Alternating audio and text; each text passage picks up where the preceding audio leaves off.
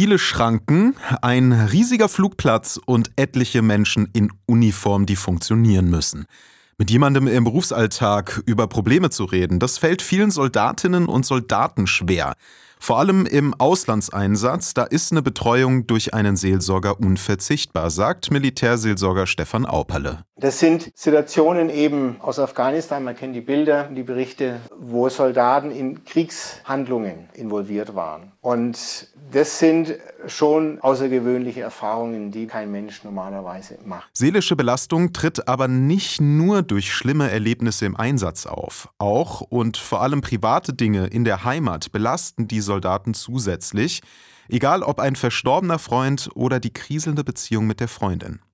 Auch Stefan Auperle weiß, wie es ist, im Einsatz von der Familie getrennt zu sein, zum Beispiel im Einsatz in Mali oder dem Irak. Ich war über Weihnachten einmal im Einsatz. Einfach das Getrenntsein von der Familie, nicht mit den Lieben zu Hause feiern zu können, das ist auch mir hart angegangen und das geht zu manchen Soldaten eben auch hart an. Mehrere Monate im Auslandseinsatz sind selbst für routinierte Berufssoldaten jedes Mal aufs Neue eine Herausforderung.